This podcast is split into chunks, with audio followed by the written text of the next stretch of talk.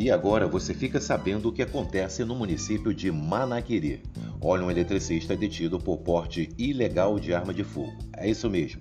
Um eletricista de 56 anos de idade foi detido pela Polícia Militar por suspeita de portar arma de fogo sem o seu devido registro na noite de sábado, do dia 5, no centro da cidade de Manaquiri.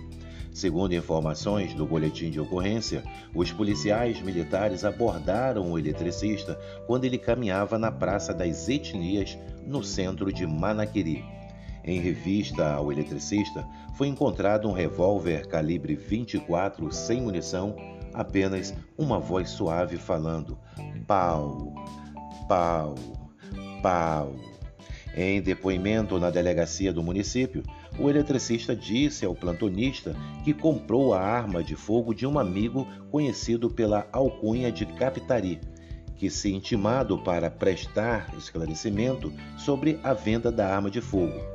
O eletricista ficou detido por algumas horas na Polícia Civil, fez uma delação premiada onde cita os nomes de mais duas pessoas envolvidas com a venda da arma. Após a chegada do seu supervisor na delegacia, a plantonista liberou o eletricista, mas com o compromisso de passar os nomes dos dois envolvidos na venda da arma de fogo, um revólver calibre 24 sem documentação.